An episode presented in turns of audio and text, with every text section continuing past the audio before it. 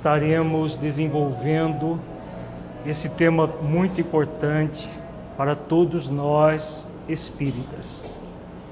Trata-se de uma trilogia que começou em janeiro do ano passado com o seminário, o Centro Espírita e a promoção do Espírito Imortal. Esse seminário deu origem ao livro que foi publicado este ano, no mês de agosto. O Centro Espírita é a promoção do Espírito Imortal. Nós temos o segundo, agora o segundo seminário dessa trilogia, Consciência Espírita, que também gerará um livro. E o terceiro seminário da trilogia nós ministraremos em janeiro, como elaborar projetos iluminativos. O grande objetivo do Centro Espírita é a promoção do espírito imortal. Ainda no movimento espírita, nós nos ocupamos muito em promover as pessoas que buscam o Centro Espírita. Focados, como nós vamos ver ao longo desse seminário, em muitas questões circunstanciais. E muitas vezes nós nos esquecemos de nos promover, nós trabalhadores, nos promovermos como espíritos imortais. E aí poderemos chegar no mundo espiritual numa triste condição, como nós veremos também ao longo do seminário, o caso real do irmão Jacó, Frederico Figner. A consciência espírita passa pelo, pela busca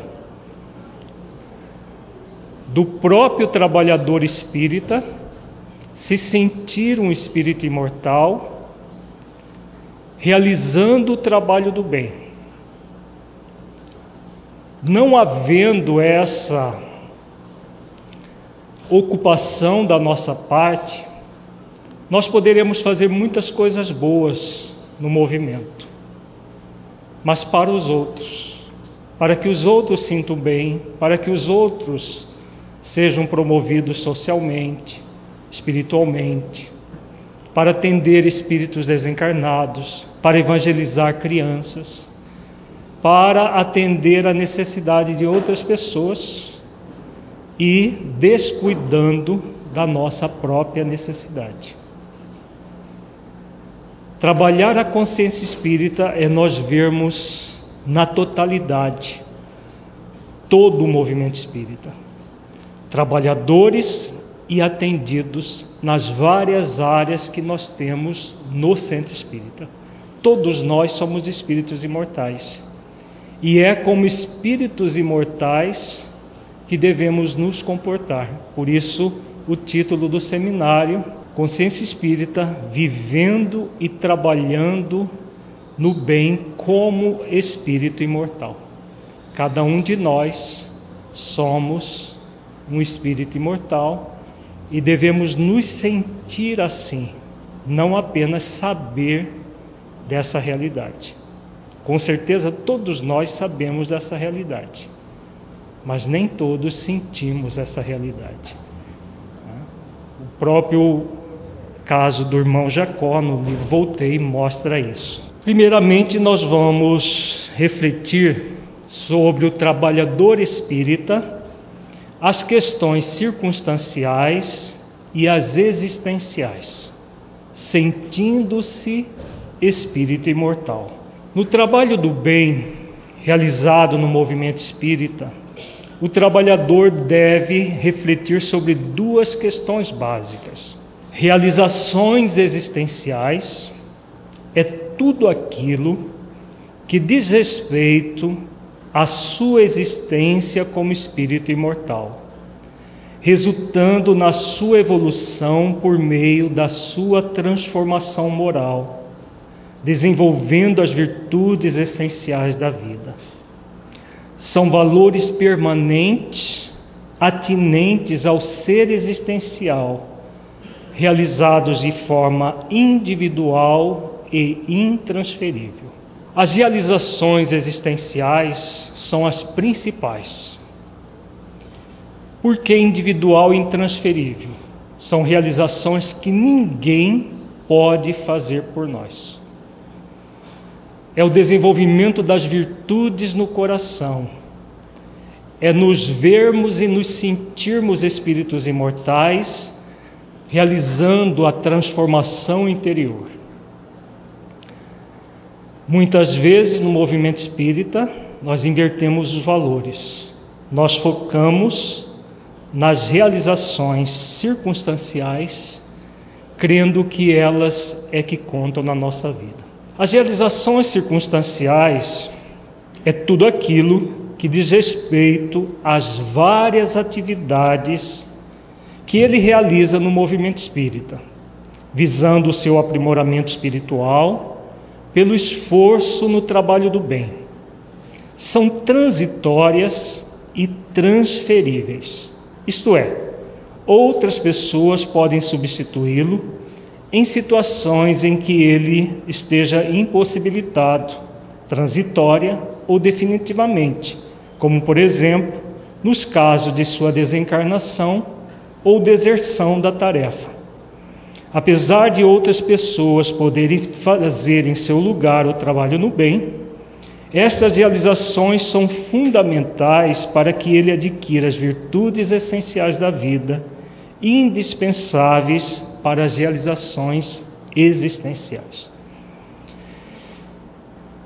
O circunstancial, como é, o próprio termo já indica, é um processo transitório, que pode existir hoje, amanhã não existir mais.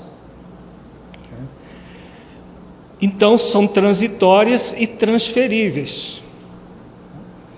Qualquer um de nós, se desencarnarmos hoje e realizamos e em realizando uma tarefa no centro espírita ou na, na, na própria federativa que é, fazemos, qualquer pessoa poderá nos substituir. Porque nós estamos transitoriamente naquela tarefa. Ela não é um processo intransferível exatamente porque qualquer atividade no bem, outras pessoas podem fazer e muitas vezes até melhor que nós né, aquela atividade. Se o trabalhador deserta da tarefa, desiste, não quer saber, como muitas vezes acontece dentro do movimento espírita. A pessoa começa às vezes muito bem, empolgada, daqui a pouco vai baixando a preguiça, né? tão familiar de muita gente, e a pessoa desiste no meio do caminho. Outras pessoas podem substituir equivalentemente ou até melhor do que ela. Agora, esse espaço, o trabalho do bem na vida da pessoa, ninguém substitui. Porque o trabalho do bem é fundamental para que nós desenvolvamos as questões existenciais.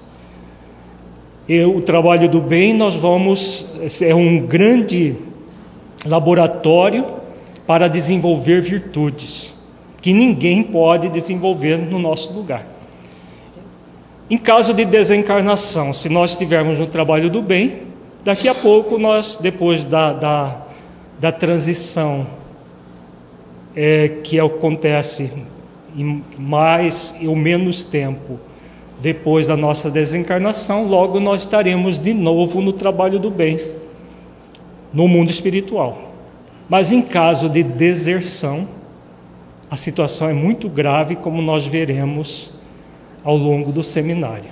Qualquer deserção do trabalho do bem vai pesar muito na nossa vida. E a deserção não significa necessariamente abandono da tarefa. Muita gente está desertando, frequentando as instituições. São o grupo dos inibidos nós vamos ver também o que significa isso. Pessoas que estão no movimento, mas, como se diz popularmente, empurrando com a barriga o movimento, empurrando a tarefa, são verdadeiros forçados na tarefa. Podemos agir assim, mas não nos convém. Essa é a deserção mais comum hoje. Não é a do abandono. Existe a deserção do abandono. Aquela pessoa que até deixa de ser espírita. Tem acontecido muito. Mas a maior deserção é essa em que a pessoa permanece até ocupando o cargo, sem ocupar os encargos que o cargo lhe convida. Isso é muito grave do ponto de vista consciencial. Porque a pessoa ocupando o cargo, outra pessoa não vai ocupá-lo. E se ela não realiza aquilo que é para, para ser realizado, isso vai para conta da vida dela de uma forma muito grave, como nós veremos os textos em que Honório aborda a questão. No trabalho no movimento espírita, deveremos lidar com as questões existenciais e com as circunstanciais.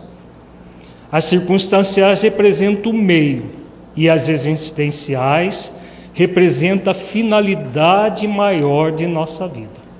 Então, o tempo todo nós estaremos lidando com o circunstancial e com o existencial. Circunstancial, lembremos sempre, é meio, não é o fim em si mesmo. E o existencial é a finalidade pelo qual nós estamos encarnados. Cumprir o nosso propósito existencial como espíritos imortais. Percebe-se que muitos trabalhadores do movimento espírita têm se afastado das questões existenciais e focado apenas nas circunstanciais. Muitos fazem isso por não entender as questões existenciais e outros para fugirem de si mesmos, da própria transformação moral devido ao trabalho intenso que ela gera.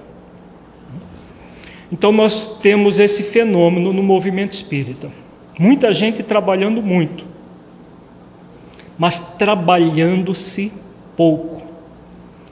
E o próprio trabalho é colocado como um escudo, como uma, uma capa protetora, falso protetora, em que a pessoa se desculpa dizendo: Ah, mas eu estou no trabalho do bem.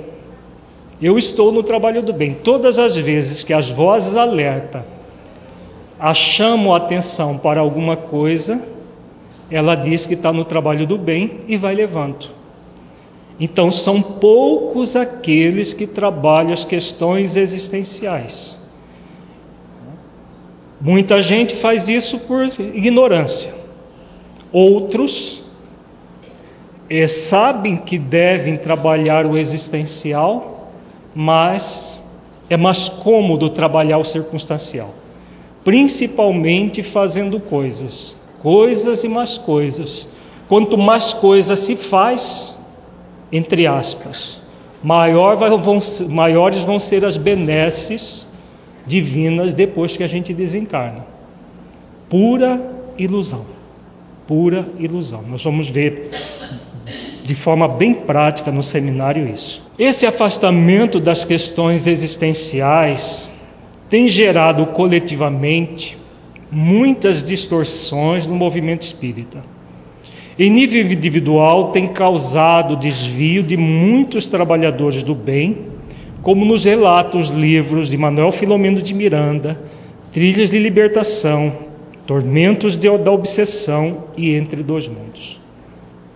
Essas três obras de Filomeno de Miranda, nós recomendamos que todo trabalhador espírita leia pelo menos uma vez na vida. Pelo menos uma vez. Se puder ler várias vezes, melhor ainda. Se puder estudar, melhor ainda. Arranjemos tempo, porque hoje não se tem tempo né, de estudar obras sérias, porque as pessoas têm tanta coisa superficial para fazer, que estudar obras sérias que nos remetam ao existencial é colocado em segundo plano. E quando se fala dessas obras, tem gente que nunca ouviu falar. Trilhas de Libertação foi publicado em 1999. Tormentos da Obsessão em, em 2000, não, é, 2004. E Entre Dois Mundos, mais recente, 2008. São obras que estão aí há décadas e tem espírita que nunca leu. E elas tratam de coisas muito importantes para nós, que são essas questões existenciais, individuais e intransferíveis, que nós muitas vezes não ligamos para elas e muitas vezes nós só vamos perceber a realidade quando desencarnamos, como é um exemplo muito interessante é o caso do Leôncio, que está no livro Tormentos da Obsessão. Um livro síntese que trata de todas essas obras é Obsessão e Movimento Espírita, a nossa compilação que fizemos é, baseado nessas mesmas obras aqui. É, se a pessoa não, não puder ler os três, porque não tem tempo, leia pelo menos Obsessão e Movimento Espírita, porque é uma síntese das três obras. Quando não há um desvio deliberado das tarefas do bem por um processo obsessivo, há o resultado das fugas às questões existenciais, a partir de se agir apenas externamente por meio de atividades diversas, com foco nas realizações circunstanciais. O trabalhador mantém as suas dificuldades íntimas, ainda que realize as tarefas do bem sem que a sua intimidade esteja sendo transformada com eficiência e eficácia. O livro Voltei, de irmão Jacó, traz relatos dessa situação, conforme veremos posteriormente. Então, aqui, no, no, no, nos outros casos que nós sugerimos essas obras, ou, ou a obra é, Obsessão em Movimento Espírita, e temos um seminário também que está à disposição no, do, no site do Projeto Espiritizar, é a pessoa que vai à falência por causa do processo obsessivo. Muita gente do movimento espírita vai à falência na tarefa pelas obsessões. Obsessões espetaculares, que são a minoria, e as sutis, que são a maioria. Então, recomendamos essas obras e o seminário.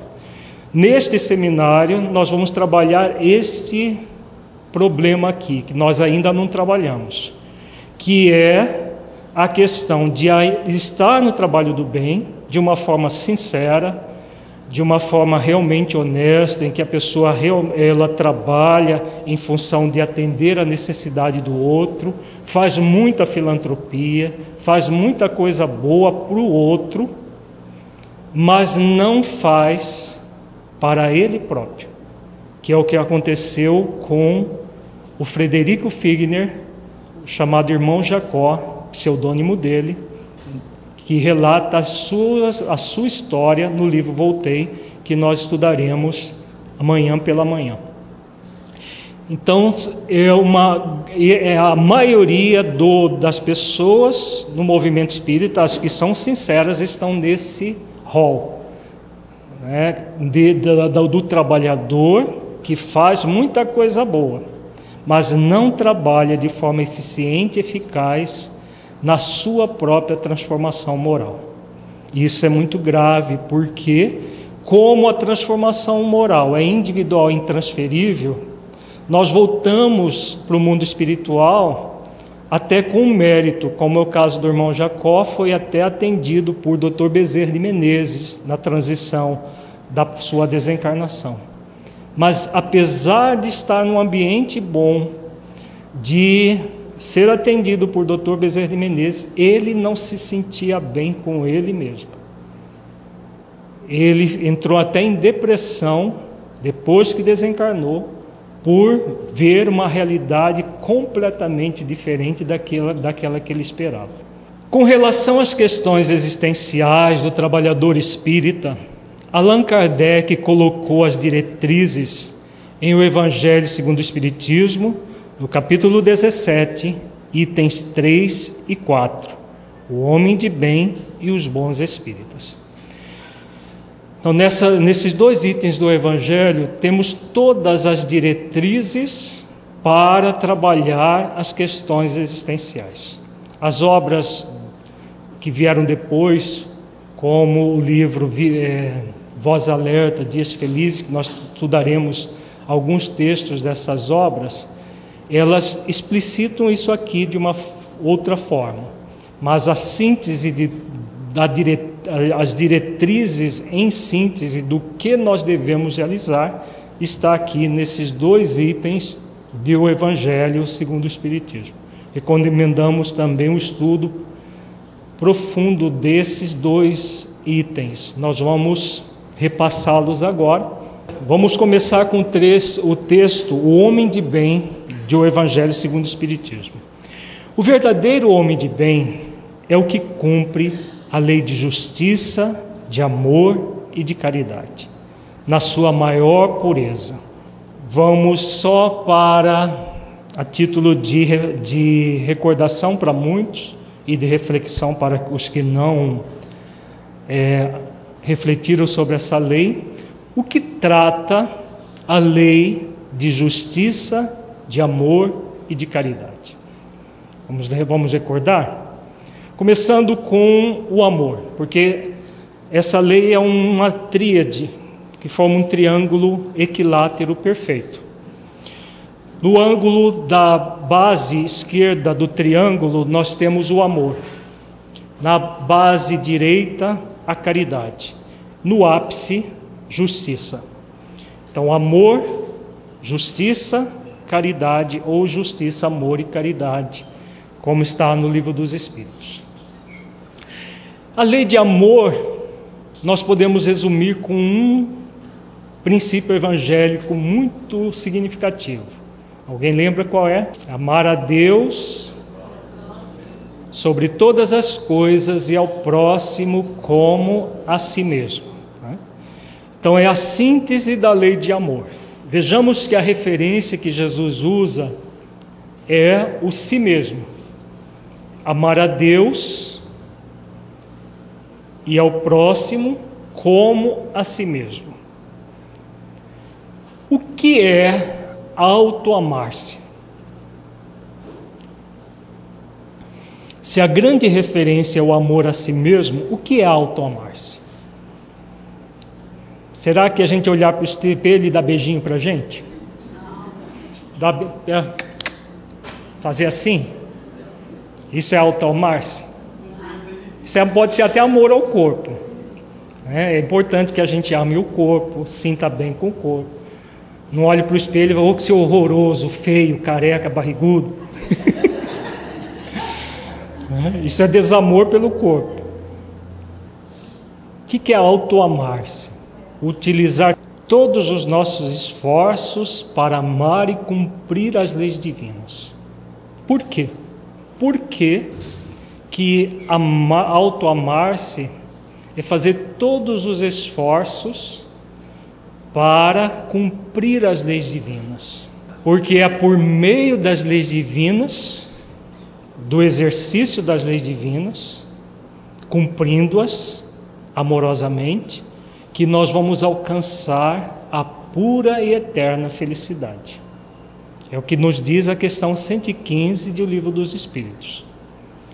Então vejamos, isso é a essência do alto amor. A essência do auto-amor é amar as leis que foram criadas amorosamente para nos tornarmos plenamente felizes. Com o auto-amor, o que, que nós fazemos? Veja como Jesus é profundamente sábio ao cunhar esse pensamento. Ele diz: amar a Deus sobre todas as coisas e ao próximo como a si mesmo. Se o alto amor é amar as leis divinas, que foram criadas amorosamente para que nós sejamos plenamente felizes, e isso é a essência do alto amor, o que é amar a Deus? Deus precisa do nosso amor? Deus não precisa do nosso amor, porque Ele é o absoluto, o absoluto não, não precisa do amor do relativo, que são as criaturas. Concordam? Se Deus não precisa do nosso amor, quem é que precisa? Se, se Jesus falou que amar a Deus sobre todas as coisas, vamos, vamos refletir o que é sobre todas as coisas? O que é amar a Deus sobre todas as coisas? O que, que são as coisas? Hã? Podemos fazer uma reflexão profunda que as coisas é o universo inteiro. Jesus fala sobre todas as coisas, sobre é acima. O que, que está acima do universo? O que mais? As leis. Porque as leis que regem o universo. Faz sentido? Então, amar a Deus o que é? Amar as leis divinas. Então, quando nós fazemos exercício de alto amor, o que, que nós estamos fazendo também? Amando a Deus. A pessoa que faz exercício para cumprir as leis divinas, amando a si mesmo profundamente, se tornando uma pessoa cada vez mais de bem com a vida e feliz, o que, que vai acontecer entre ela e o próximo? Tem como ela destilar desamor fazendo esse exercício por o próximo? O amor ao próximo é consequência. Vejamos como é, é extremamente sábio e profundo. Quando você faz exercício de amor a si mesmo, você está amando a Deus porque você ama as leis divinas que ele, as leis que Ele criou. Quando você faz isso, você se torna uma pessoa de bem com a vida, amável e feliz. Você vai agredir os outros? Você vai maltratar outras pessoas? Ou você vai oferecer ao próximo aquilo que você gostaria de receber do próximo? Que preceito é esse?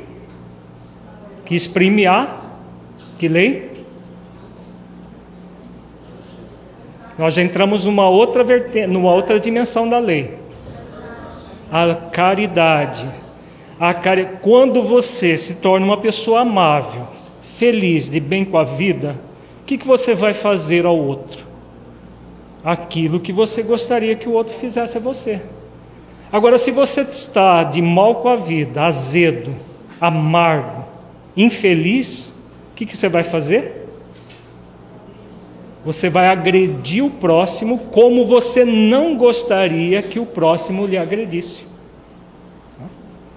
Você não tem como praticar a lei de caridade sem praticar a lei de amor e justiça.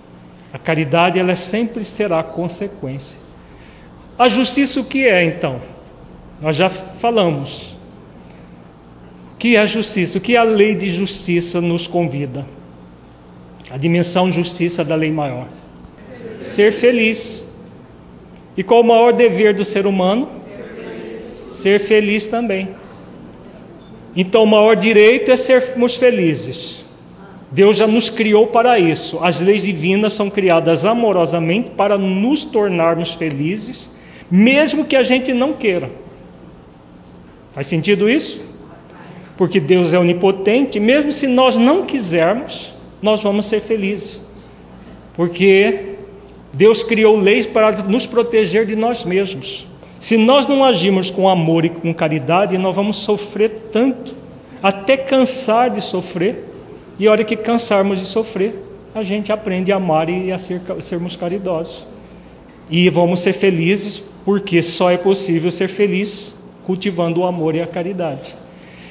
Então vejamos, Ser feliz é o nosso maior direito e ao mesmo tempo o maior dever. Porque a felicidade é consequência dos exercícios de amor e de caridade que nós praticamos. Quando nós amamos as leis divinas, fazendo exercícios para cumpri-las, nós estamos nos auto-amando, amando a Deus e nos enchendo de amor. Quando nós faz, fazemos exercícios para fazer ao próximo aquilo que gostaríamos que fosse feito a nós, nós estamos exercitando a caridade e nos enchendo de felicidade consequente a isso. Então, amor, felicidade, caridade, amor, justiça, caridade. O tempo todo em sintonia.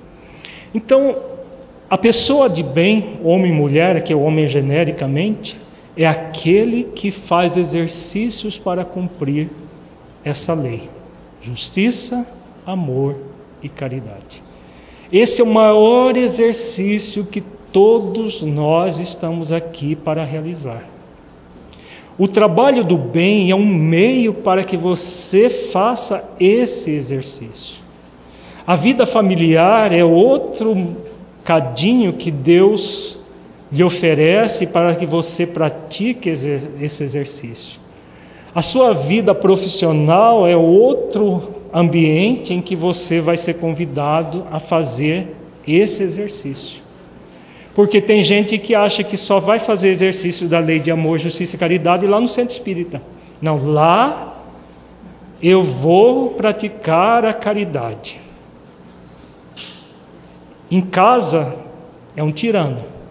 No trabalho é aquela pessoa que vive agredindo os subalternos, os colegas de trabalho, dando uma resposta.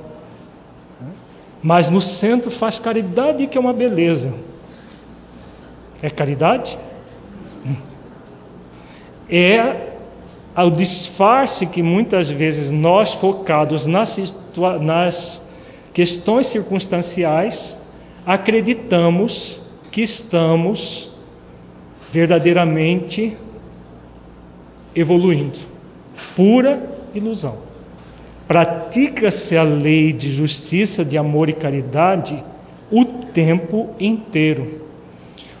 As várias circunstâncias que a vida nos oferece no trabalho profissional, no, na família, no trabalho voluntário dentro do movimento espírita, em todas as áreas da nossa vida, é para que nós pratiquemos essa lei o tempo inteiro, porque nós não somos pessoas partidas, pessoas que no centro espírita vamos ser de um jeito, lá fora o mundo é, é assim mesmo. A gente precisa ser do mundo, como muita gente tem falado no movimento espírita, num processo desculpista daquele que não entendeu em profundidade o significado das leis divinas. Se ele interroga a consciência sobre os seus próprios atos, a si mesmo perguntará se violou essa lei, se não praticou o mal, se fez todo o bem que podia, se desprezou voluntariamente alguma ocasião de ser útil, se ninguém tem qualquer queixa dele, enfim, se fez a outrem tudo o que desejara lhe fizesse. Vejamos que os benfeitores agora que estão delineando as ações, mas a síntese é a própria lei, como nós refletimos. Deposita a fé em Deus, na sua bondade, na sua justiça e na sua sabedoria. Sabe que sem a sua permissão nada acontece e se lhe submete à vontade em todas as coisas. Então, se a vontade divina é para que nós sejamos felizes, a pessoa ama e cumpre as leis nesse exercício profundo de alto amor. Tem fé no futuro, razão porque coloca os bens espirituais acima dos bens temporais. Sabe que todas as vicissitudes da vida, todas as dores, todas as decepções são provas ou expiações e as aceita sem murmurar. Nós vamos ver mais para frente as, as experiências, desafio, as experiências, estímulo, que são convites às experiências aprendizado de uma forma bem prática, tudo isso está sendo colocado aqui. Os, os bens espirituais em cima dos bens temporais. É, aqui eles estão falando dos bens materiais mesmos, que nós não, não que são circunstanciais mas é, são os bens do mundo, que muita gente é, é, prioriza o seu tempo, todo o seu esforço na busca desses bens, esquecendo que ninguém volta para a dimensão espiritual com eles. Pode até enterrar no caixão, como muita gente faz, né? mas não vai levar de, de, é, de forma alguma aquilo que enterrou. Vai até sofrer isso por isso, porque vai ficar inútil lá embaixo do caixão, né? Possuído do sentimento de caridade, de amor ao próximo, faz o bem pelo bem, sem esperar paga alguma. Retribui o mal com o bem, toma a defesa do fraco contra o forte e sacrifica sempre seus interesses à justiça. Encontra satisfação nos benefícios que espalha, nos serviços que presta, no fazer ditosos os outros, nas lágrimas que enxuga, nas consolações que prodigaliza aos aflitos. Então, é uma pessoa que exercita o amor ao próximo, por quê? Por quê? Porque ela se ama, ela está de bem com a vida.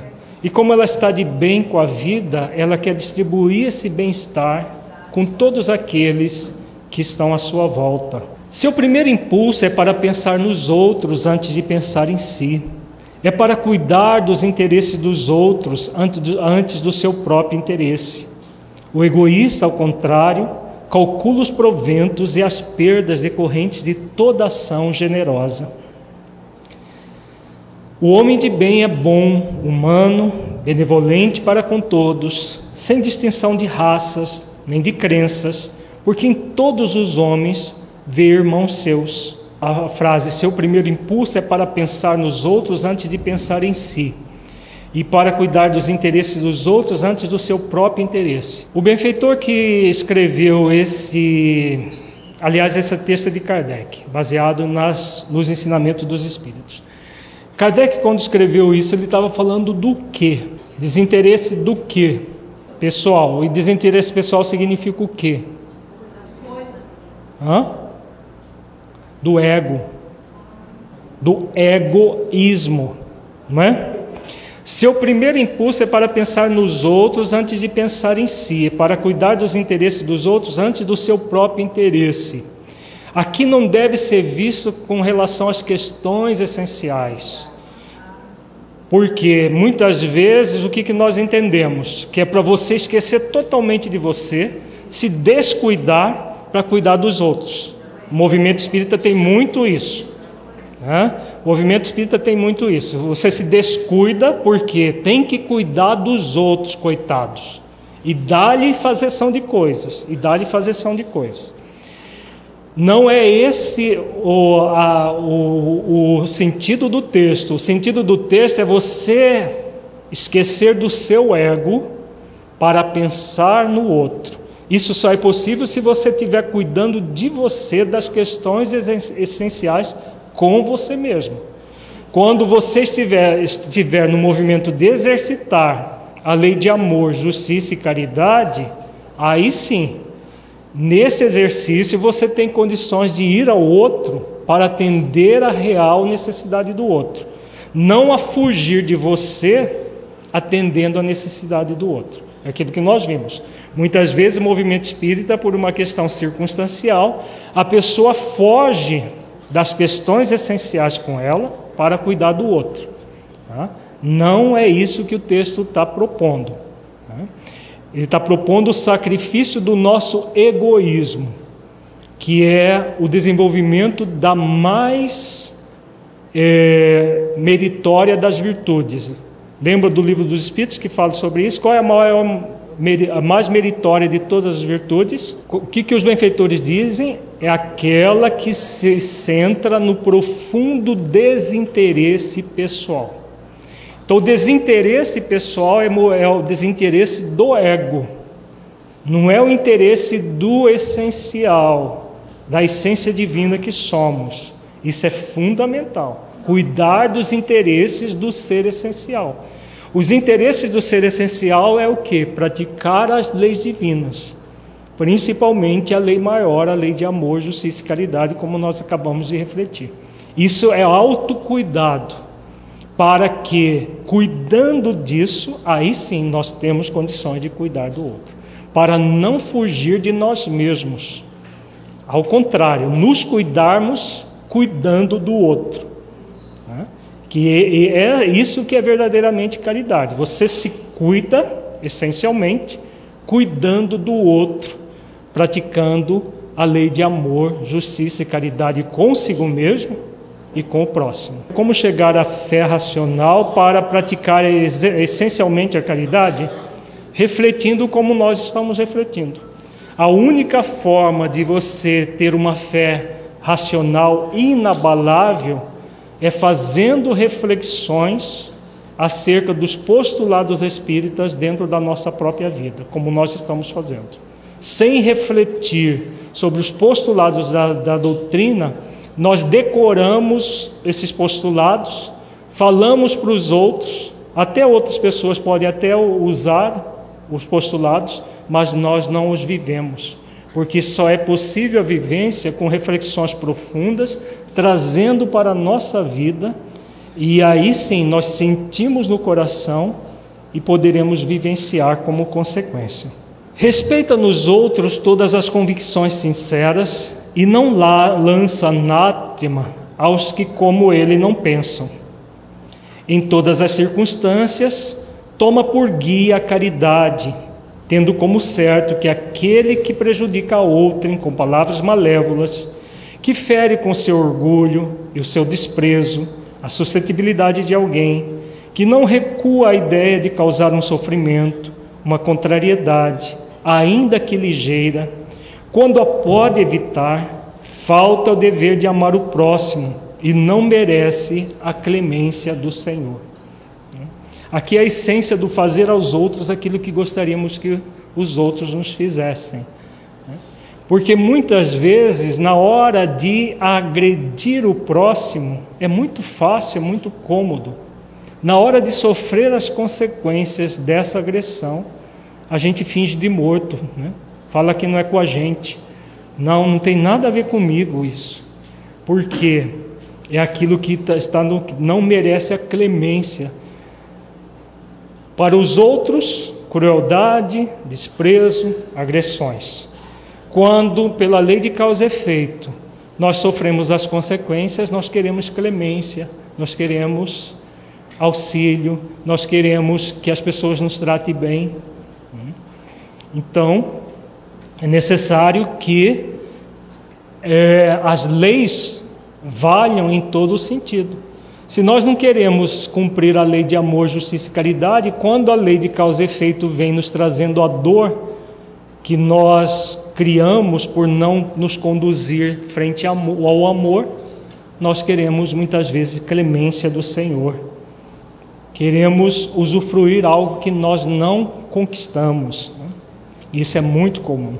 Não alimenta ódio, nem rancor, nem desejo de vingança. A exemplo de Jesus, perdoa e esquece as ofensas, e só dos benefícios se lembra por saber que perdoado lhe será conforme houver perdoado. Né? Aqui também não deve ser visto ao pé da letra. Nada, nenhum texto a gente deve entendê-lo ao pé da letra. O que é esquecer as ofensas? Esquecer as ofensas não é pegar Alzheimer para não lembrar de nada do que fizermos, fizeram conosco. Esquecer as ofensas no termo evangélico é não ficar ruminando as ofensas num processo de mágoa e de ressentimento. Isso que é esquecer as ofensas. Porque não tem como a gente esquecer, usando uma metáfora, alguém vem e joga uma pedra na nossa testa e forma uma ferida. Ao formar a ferida, a pessoa que cultua mágoa e ressentimento é como se ela pegasse a ferida e machucasse todos os dias para que ela fique ali viva. A pessoa que esquece as ofensas, ela vai passar o, a, o medicamento adequado para cicatrizar ferida, a ferida. Quando ela olha no espelho, ela vê a cicatriz, mas a cicatriz não dói. Então, ela esquece até o que, que gerou a ferida muitas vezes, mas ela vê a, a cicatriz. Os detalhes vai, vai indo para o esquecimento mesmo. Já que cultua mágoa e ressentimento, todo dia ela machuca a ferida para que ela fique viva e alimentando o seu ofensor interno, deixando realmente é, a, a, aquilo vivo dentro dela, porque ela quer de alguma maneira se vingar do outro, mesmo que seja só para mostrar a ferida para o outro que o outro fez. Então, Jesus ensinou exatamente a que nós é, nos libertássemos do orgulho ferido que gera a mágoa e o ressentimento, fazendo exercícios de humildade. Aí sim nós é, vamos cicatrizando as feridas, é, entrar num processo de perdão real. É indulgente para as, com as fraquezas alheias, porque sabe que também necessita de indulgência e tem presente esta sentença do Cristo: atire-lhe a primeira pedra aquele que se achar sem pecado. Então, aqui é a essência da caridade também. A benevolência para com todos, indulgência para com as imperfeições alheias e perdão das ofensas. Todo exercício que nos cabe para amar, sermos caridosos e justos. Nunca se compraz em rebuscar os defeitos alheios, nem ainda em evidenciá-los. Se a isso se vê obrigado, procura sempre o bem que possa atenuar o mal. Estuda suas próprias imperfeições e trabalha incessantemente em combatê-las. Todos os esforços emprega para poder dizer no dia seguinte que alguma coisa traz em si melhor do que na véspera. Então, esse é o, grande compromisso consciencial conosco, existencial conosco, de desenvolver as virtudes, transmutando as imperfeições que trazemos, se tornando cada vez melhor consigo mesmo. Não procura dar valor ao seu espírito nem aos seus talentos, às expensas de outrem. Aproveita ao revés todas as ocasiões para fazer ressaltar o que seja proveitoso aos outros. Não se envaidece da sua riqueza nem das suas vantagens pessoais, por saber que tudo que lhe foi dado pode ser-lhe tirado. Usa, mas não abusa dos bens que lhe são concedidos, porque sabe que é um depósito de que terá de prestar contas e que o mais prejudicial emprego que lhe pode dar é o de aplicá-lo à satisfação de suas paixões. Se a ordem social colocou sob seu mando outros homens, trata-os com bondade e benevolência, porque são seus iguais perante Deus. Usa da sua autoridade para lhe levantar o moral e não para os esmagar com seu orgulho. Evita tudo quanto lhes possa tornar mais penosa a posição subalterna em que se encontram. O subordinado, de sua parte, compreende os deveres da posição que ocupa e se empenha em cumpri-los conscienciosamente. Finalmente, o homem de bem respeita todos os direitos que aos seus semelhantes dão as leis da natureza, como quer que sejam respeitados os seus. Não ficam assim enumerados todas as qualidades que distinguem o homem de bem, mas aquele que se esforce por possuir as que acabamos de mencionar, no caminho se acha que a todas as demais conduz. Então aqui Kardec coloca que toda essa lista, que parece que, que nunca termina, né? é tão longa, ainda não é tudo, mas aqueles que se esforçarem para isso vão gradualmente ao caminho que vai conduzindo às demais virtudes. Vejamos agora a missão os, os bons espíritas. Bem compreendido, mas sobretudo bem sentido, o Espiritismo leva aos resultados acima expostos, que caracteriza o verdadeiro espírita como cristão verdadeiro, pois que um o mesmo é que o outro. O Espiritismo não institui nenhuma nova moral, apenas facilita aos homens a inteligência e a prática da do Cristo, facultando fé inabalável esclarecida aos que duvidam ou vacilam. Então, vejamos o texto também que é de Kardec, que ele começa dizendo: bem compreendido, mas sobretudo bem sentido. O Espiritismo leva às características do homem de bem. Compreensão e sentimento. Como que se pode compreender alguma coisa? Somente refletindo sobre aquilo. Muita gente tem dito que nós estamos inventando moda com tal do estudo reflexivo, com propostas reflexivas. Está aqui, ó, o texto de Kardec colocando muito claramente. Para você compreender algo, não basta você absorver intelectualmente aquilo. Você pode até decorar textos. Tem gente que decora postulados espíritas, da, salta da boca como se fosse a coisa mais maravilhosa do mundo. Mas adentrar no sentido daquilo para compreender só é possível refletindo. E somente refletindo que vai ser possível sentir. Por isso ele coloca, começa dizendo, bem compreendido, mas sobretudo bem sentido.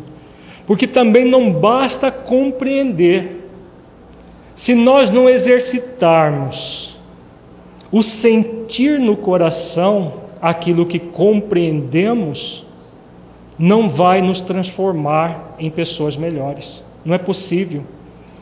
Não é possível porque nós estaremos apenas enchendo a nossa mente de conceitos, mas que não serão utilizados para o nosso equilíbrio interior. Nós vamos ver daqui a pouco a parábola do, dos trabalhadores de última hora, vista num ângulo que nós ainda não trabalhamos, que é o ângulo consciencial, que existem níveis de ignorância que nós somos convidados a superar. E nesses níveis de ignorância é necessário saber, sentir e vivenciar. Então, para que nós possamos realmente fazer com que os postulados da doutrina espírita calem fundo dentro de nós e nos transforme para melhor, é necessário todo um, é, um conjunto de exercícios para saber, compreendendo a doutrina, mas, sobretudo, exercícios diários, constantes, muitas vezes a vida inteira, ou várias existências, para bem sentir no coração e aí vivenciar. Esse, os exercícios para sentir são muito mais trabalhosos e muito mais demorados. Por isso que a maioria fica apenas no saber. Sabe que é uma beleza, mas sente muito pouco. Nós vamos ver o caso do irmão Jacó, que é um caso bem exemplar nesse sentido. Sabia muito, mas sentia pouco e por isso sofreu as consequências desse, desse, dessa falta de cuidado para sentir no coração aquilo que ele sabia. Então é muito importante prestar atenção nessa primeira frase desse texto que fala sobre os bons espíritos. Bem compreendido, mas sobretudo bem sentido, o Espiritismo leva aos resultados acima expostos, que caracteriza o verdadeiro espírita como cristão verdadeiro, porque um, um o mesmo é que outro. O que, que nós temos trabalhado no projeto Espiritizar, que o grande objetivo da doutrina espírita é nos transformar em cristãos verdadeiros? Para reviver o Evangelho de Jesus em espírito e verdade.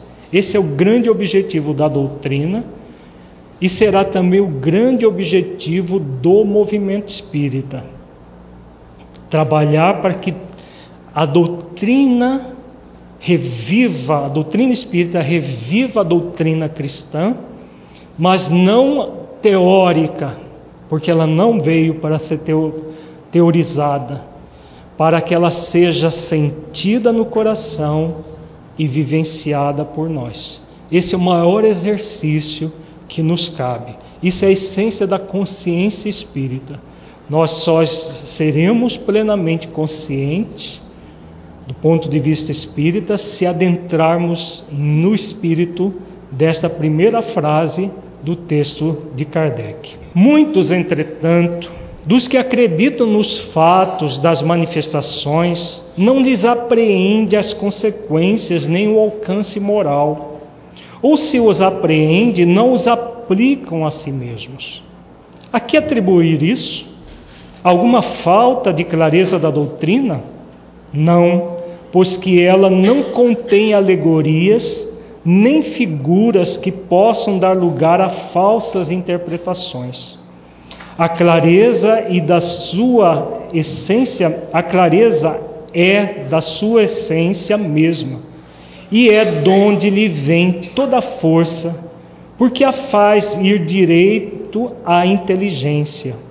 Nada tem de misteriosa, e seus iniciados não se acham de posse de qualquer segredo oculto ao vulgo. Aqui novamente Kardec vem colocando algo que nós temos trabalhado também no projeto Espiritizar. Nós iniciamos o estudo reflexivo e sempre todos os módulos termina dizendo em nossas vidas. A presença amorosa de Deus em nossas vidas, que já tem DVD e tem em livro e MP3 está saindo o significado das leis divinas em nossas vidas, também MP3 e DVD, e DVD e em livro. Depois, a presença amorosa de Jesus em nossas vidas, a influência dos Espíritos em nossas vidas, e agora nós estamos trabalhando o significado da imortalidade em nossas vidas. Por que em nossas vidas? Está aqui no texto todo esse processo de reflexão sobre a doutrina para compreendê-la e sentir no coração tem a ver com, com essa questão que Kardec diz. Muitos acreditam nos fatos. O que é acreditar nos fatos? Das manifestações. Ele está falando de uma linguagem do século XIX, que eram os, os fenômenos espíritas. Mudou muita coisa de lá para cá? Não tem muita gente que acredita nos fenômenos, nos médiums, nos espíritos, que sabem que espíritos existem. Basta fazer esses trabalhos de cura mediúnica para ver quanta gente aparece. As pessoas acreditam nas manifestações, sabem que os espíritos é que fazem aquilo, mesmo que sejam cirurgias mediúnicas que não são é, organizadas por espíritos superiores, eles sabem que são espíritos que estão, é, estão realizando. Mas, como ele diz aqui, não lhe apreende as consequências nem o alcance moral. Fenômeno, muita gente quer. Haja vista os centros espíritas que começam muitas vezes, não tem nem reunião pública, mas já tem reunião mediúnica.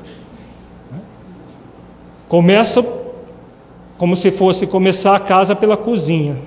Só tem cozinha, não tem mais nada. É importante uma reunião mediúnica é quando o centro já tem uma estrutura de trabalhadores, de, de atividades, para que a atividade mediúnica seja bem realizada. Mas muitas vezes acontece isso, uma inversão de valores, crenças nos fenômenos, mas sem fazer esforços para buscar o alcance moral. E se a pessoa entende o alcance moral, não aplicam a si mesmos.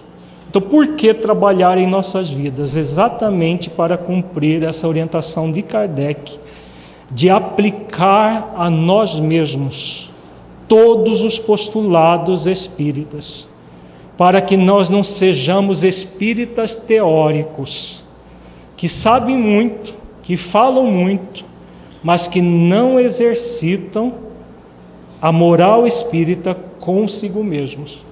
Então, por isso que nós temos trabalhado todas as reflexões do projeto Espiritizar em nossas vidas, todos os seminários, nós o tempo todo estamos chamando atenção para as questões das nossas vidas.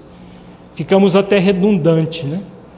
Tem gente que acha que é até chato, porque é a repetição, a repetição e é com repetição que nós aprendemos. Por isso nós somos insistentes nessa questão de trabalhar conosco na nossa vida, aplicando sempre na nossa vida. Aí Kardec fez, faz algumas questões muito interessantes antes. A que atribuir isso? Alguma falta de clareza da doutrina? Não é porque a doutrina é muito clara. Só que muitas vezes o que, que nós queremos? Mais facilidade, né? Ah, mas é muito, é, a teoria é muito bonita, mas na prática não funciona. Já ouviram isso? Já falaram isso? Enquanto nós ficarmos nessa atitude desculpista de que na teoria é muito bonito, mas na prática não funciona, nós estamos querendo criar a lei do nenhum esforço. Nós queremos só no nível do saber já que uma coisa mágica mude a nossa vida simplesmente porque já sabemos de algumas verdades, né? sem exercício dessa verdade em nossas vidas. Então não há, como diz Kardec, figuras que possam dar lugar a, má, a falsas interpretações. Quem faz falsas interpretações está falseando a doutrina espírita. E tem muita gente falseando, isso é verdade. Agora vejamos, é gravíssimo isso, gravíssimo, porque falsear a doutrina porque nós não estamos dispostos a apreendê-la,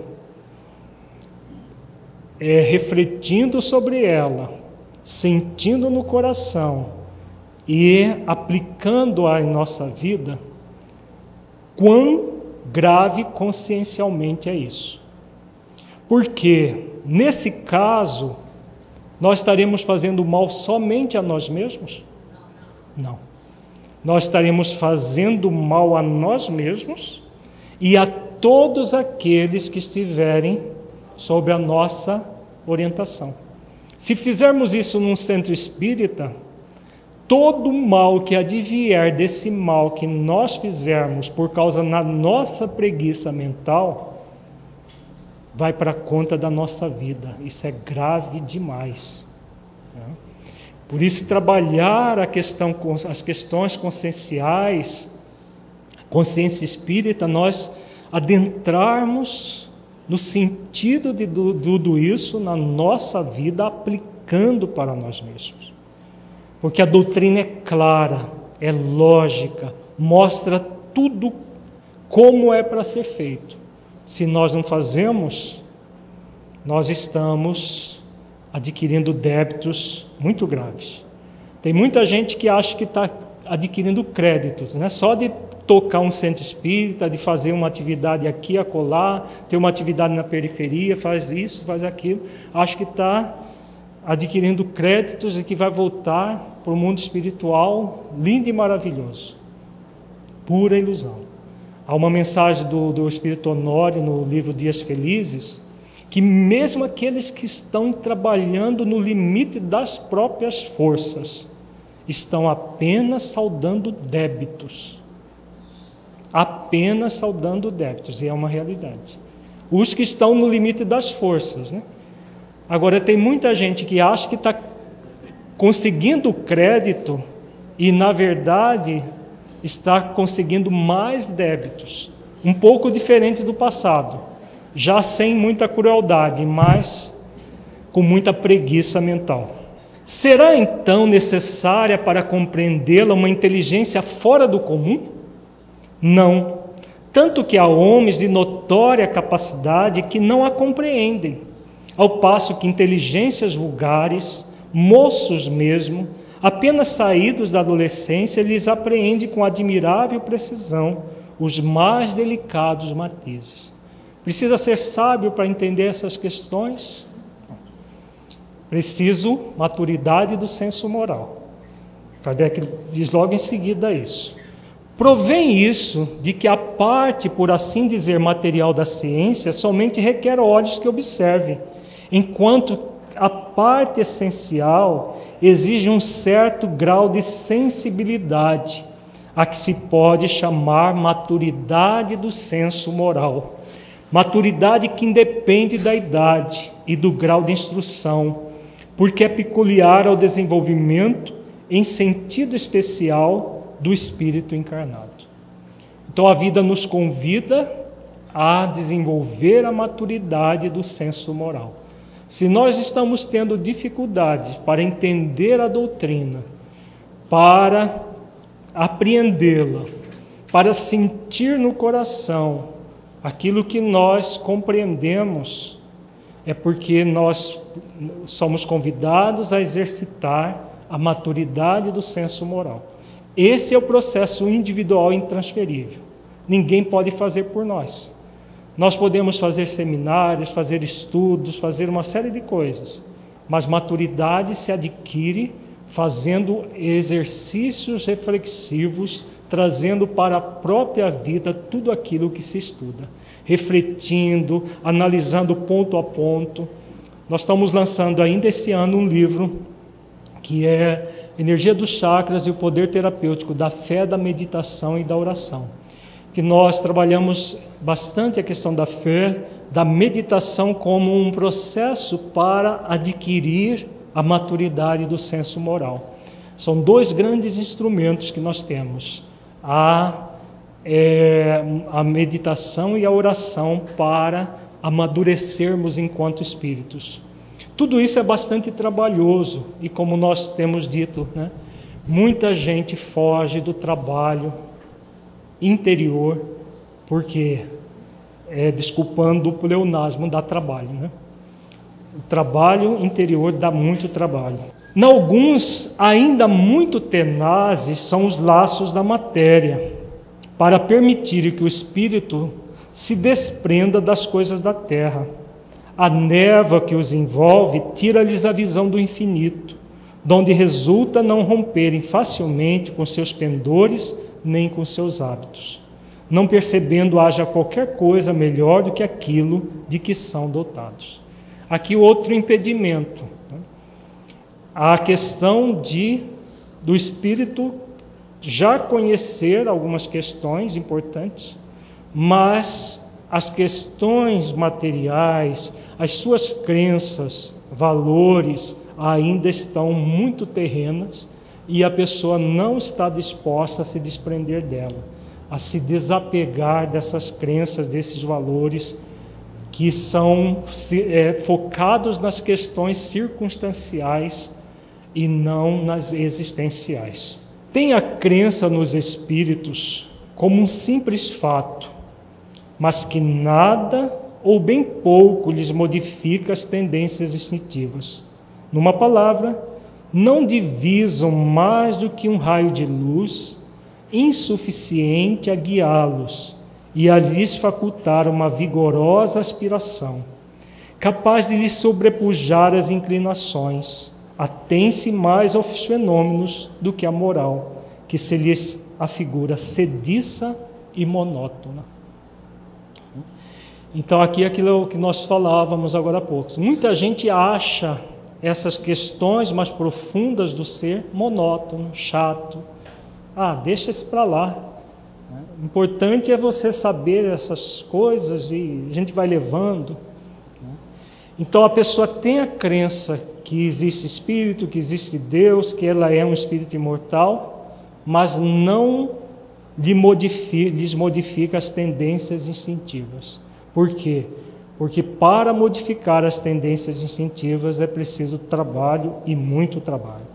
Pede aos espíritos que incessantemente os iniciem novos mistérios, sem procurar saber se já se tornaram dignos de penetrar os, os arcanos do Criador. Esses são os espíritas imperfeitos, alguns dos quais ficam a meio caminho ou se afastam de seus irmãos em crença, porque recuam ante a obrigação de se reformarem, ou então guardam as suas simpatias para os que lhes compartilham das fraquezas ou das prevenções. Contudo, a aceitação do princípio da doutrina é um primeiro passo que lhes tornará mais fácil o segundo noutra existência. Aqui Kardec coloca uma coisa alentadora, né? Aqueles que estão com preguiça desta encarnação, no futuro vão ter outra oportunidade de fazer. Pode ser que não seja aqui na Terra, né? mas que vão ter, vão. Aquele que pode ser, com razão, qualificado de espírita verdadeiro e sincero, se acha em grau superior de adiantamento moral. O espírito que nele domina de modo mais completo a matéria, dá-lhe uma percepção mais clara do futuro. Os princípios da doutrina lhe fazem vibrar fibras que nos outros se conservam inertes em suma, é tocado no coração, pelo que inabalável se lhe torna a fé. Aqui novamente Kardec reforça a questão do sentimento, do esforço que o espírito faz para superar a matéria, superar as questões circunstanciais, focado nas existenciais. Então, os princípios da doutrina lhe fazem vibrar fibras que nos outros se conservam inertes. Por quê? Porque são muitos os convidados, poucos os escolhidos, como ensina Jesus. Então, são poucos ainda aqueles que são tocados no coração. Por quê?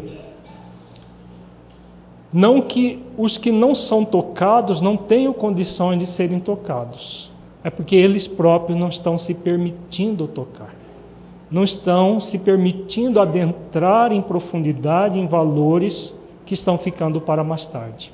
Um é qual músico que alguns acordes bastam para comover, ao passo que outro apenas ouve sons. Reconhece o verdadeiro espírita pela sua transformação moral e pelos esforços que emprega para domar suas inclinações más.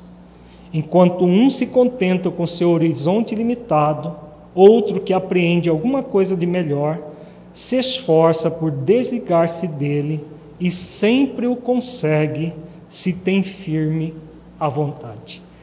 Então aqui Kardec conclui o texto de uma forma magistral, colocando esse axioma: reconhece o verdadeiro espírita pela sua transformação moral e pelos esforços que emprega para domar suas inclinações más. Reconhece o, o, o espírita imperfeito pelo desculpismo que ele faz. É superior às minhas forças. Ah, eu quero, mas eu não consigo. Eu tento, mas não sou capaz. E aí ele termina dizendo: se esforça por desligar-se dele e sempre o consegue, se tem firme a vontade.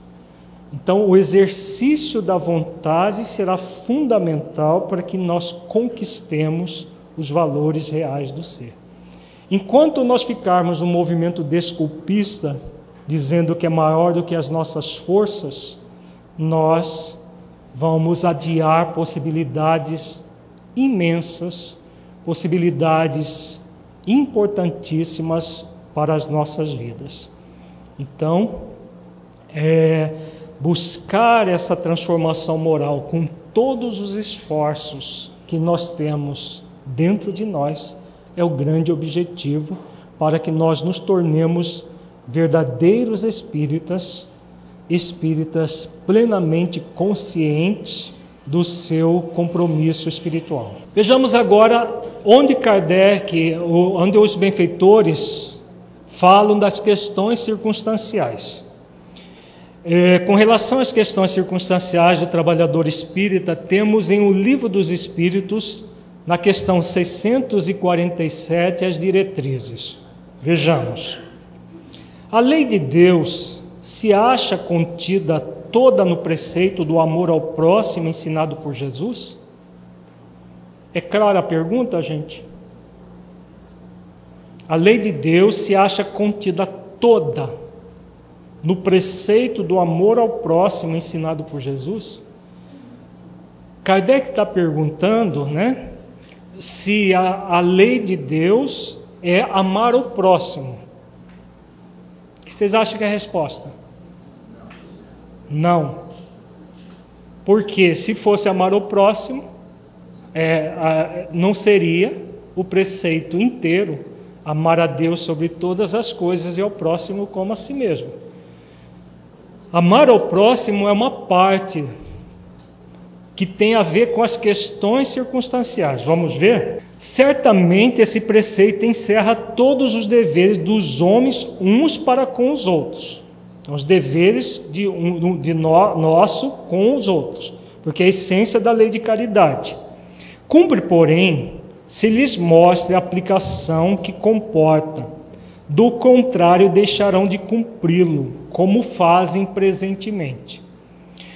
Então, ao, ao mesmo tempo que esse preceito implica na lei de caridade, é necessário que toda uma aplicação desse preceito seja refletido. Vamos ver a continuidade da resposta. Demais, a lei natural abrange todas as circunstâncias da vida, e esse preceito compreende só uma parte da lei. Tá? Então aqui fica muito claro, é só uma parte.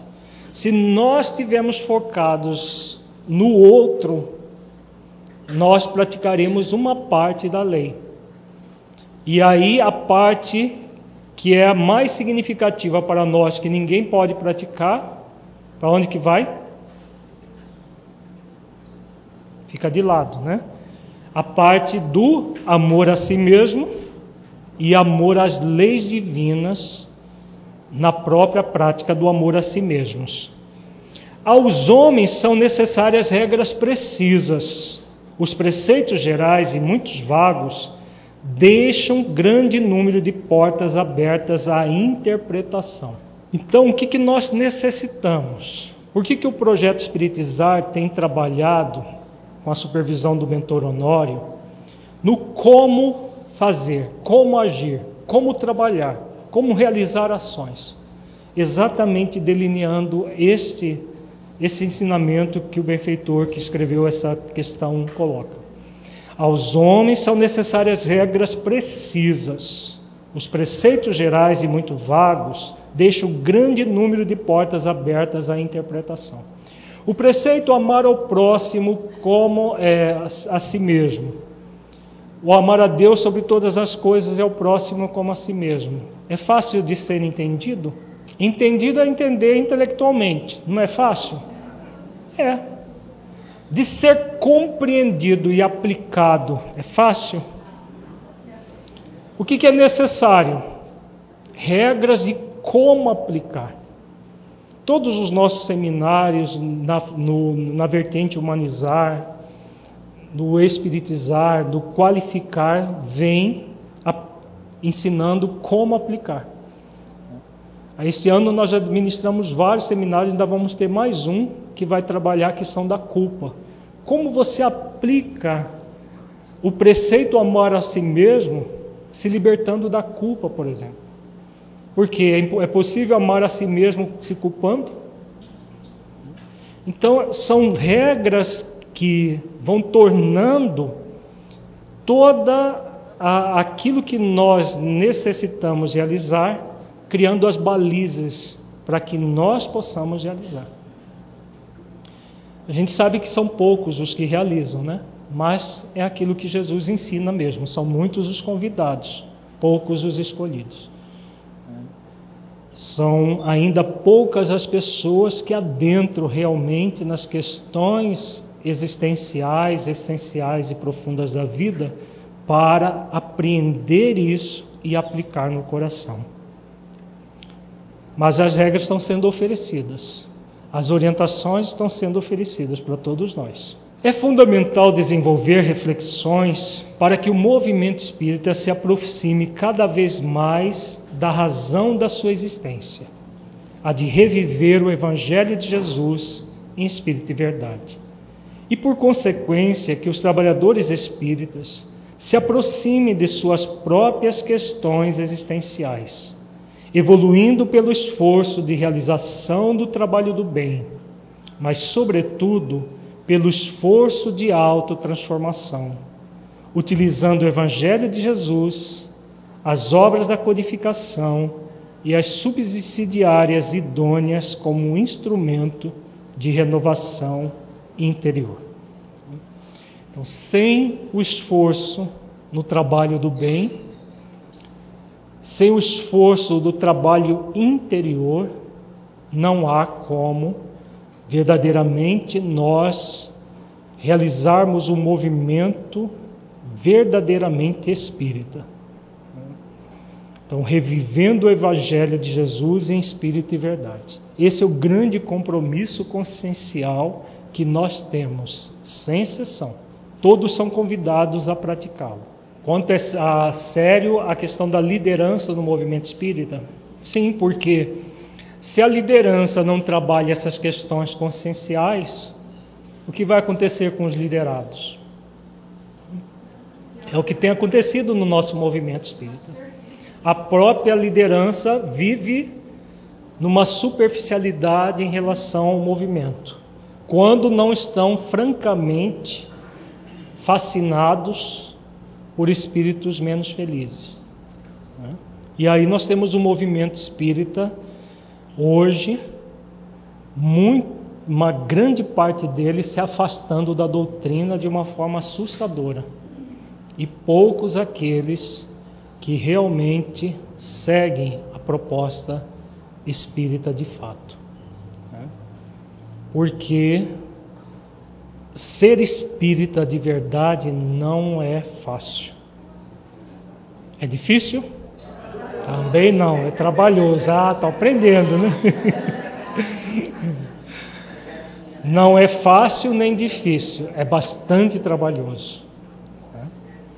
Não, não, não, isso não quer dizer que nós devamos ser perfeitos, porque nós estamos muito distantes da perfeição mas que nós temos um compromisso consciencial de nos aperfeiçoar é inegável. E ninguém se aperfeiçoa na base do desejo, mas exercitando profundamente a vontade de transformação. Vamos agora adentrar na parábola. É uma parábola do Evangelho. Nós já estudamos essa parábola em outros seminários, mas num, numa, numa, num contexto coletivo nós vamos estudar a mesma parábola num contexto do espírito, do espírita com ele mesmo. Então veja, veremos que a parábola vai, é, ela vai entrar num sentido existencial muito grande. Mateus capítulo 19, versículo 28. Isso aqui é o finalzinho do capítulo 19, que Jesus já faz uma introdução do conteúdo da parábola. E Jesus disse-lhes: Em verdade vos digo que vós que me seguistes quando na regeneração o Filho do Homem se assentar no trono sua, da sua glória, também vos assentareis sobre doze tronos para julgar as doze tribos de Israel. De que Jesus está falando aqui? Ele usa até uma palavra que está gritando aí da transição planetária para mundo de regeneração. Em verdade vos digo que vós que me seguiste quando na regeneração, o Filho do Homem. Então, todo o processo de transição planetária, de expiações e provas para mundo de regeneração. Ele usa até o termo regeneração claramente aqui. O 29 ele diz: E todo aquele que tiver deixado casas, ou irmãos, ou irmãs, ou pai, ou mãe, ou mulher, ou filhos, ou terras, por amor do meu nome, receberá cem vezes tanto e herdará a vida eterna. De que ele está falando aqui? Do trabalho do bem. Que para que nós possamos trabalhar no bem, a gente vai abandonar nossa família? Mas vamos abandonar as crenças e valores que muitas vezes trazemos arraigados em família, deturpados. Muitas vezes vamos ser um único espírita numa família que às vezes até nos antagoniza, Não vamos? Isso que significa deixar casas, irmãos, irmãs, ou pai, ou mãe, ou mulher, ou filhos, ou terra, por amor ao meu nome. Quando nós tivermos verdadeiramente focados na doutrina, nós deixamos muitas vezes a esposa em casa, o esposo em casa, o pai, a mãe, o filho, e vamos para o centro espírita, vamos para o seminário, mesmo que o outro fique lá resmungando.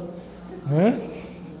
E aí por quê? Porque nós sabemos o que é melhor para nós, e o outro ainda não sabe por amor à causa de Jesus, até para que nós nos fortaleçamos para poder, na relação com o outro, estarmos bem.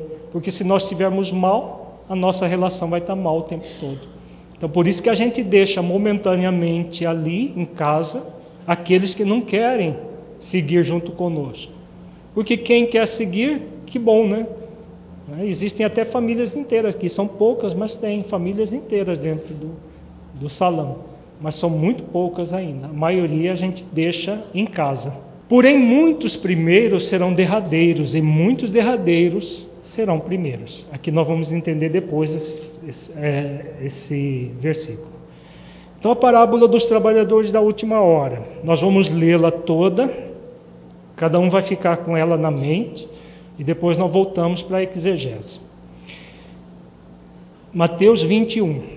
Porque o reino dos céus é semelhante a um homem, pai de família, que saiu de madrugada a salariar trabalhadores para a sua vinha. E ajustando com os trabalhadores um denário por dia, mandou-os para a sua vinha. E saindo perto da hora terceira, viu outros que estavam ociosos na praça.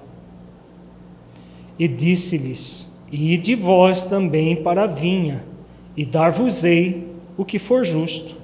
E eles foram. Saindo outra vez perto da hora sexta e nona, fez o mesmo. E saindo perto da hora undécima, encontrou outros que estavam ociosos, e perguntou-lhes: Por que estáis ociosos todo o dia? Disseram-lhe eles: Porque ninguém nos assalariou. Disse-lhes ele: E de vós também para a vinha, e recebereis o que for justo. E aproximando-se a noite, diz o senhor da vinha ao seu mordomo: Chama os trabalhadores e paga-lhes o salário, começando pelos derradeiros até os primeiros. E chegando os que tinham ido pela, perto da hora undécima, receberam um denário cada um. Vindo, porém, os primeiros, cuidaram que haviam de receber mais, mas do mesmo modo receberam um denário cada um. E recebendo, murmuravam contra o pai de família, dizendo: Esses derradeiros trabalharam só uma hora e tu os igualaste conosco, que suportamos a fadiga e a calma do dia? Mas ele respondendo disse a um deles: Amigo, não te faço injustiça. Não ajustaste tu comigo um denário? Toma o que é teu e retira-te. Eu quero dar a esse derradeiro tanto como a ti. Ou não é lícito fazer o que quiser do que é meu? Ou é mau o teu olho porque eu sou bom? Assim, os derradeiros serão primeiros, e os primeiros derradeiros, porque muitos são chamados, mas pouco, poucos escolhidos. Belíssima parábola, né? Riquíssima de símbolos. Nós já temos essa parábola no, no, em dois livros, no livro Modelos de Liderança, Trabalho e Autotransformação e Parábolas Terapêuticas, volume 2. Só que nesses dois livros, ela está analisada dentro de uma visão é, de primeiro nível.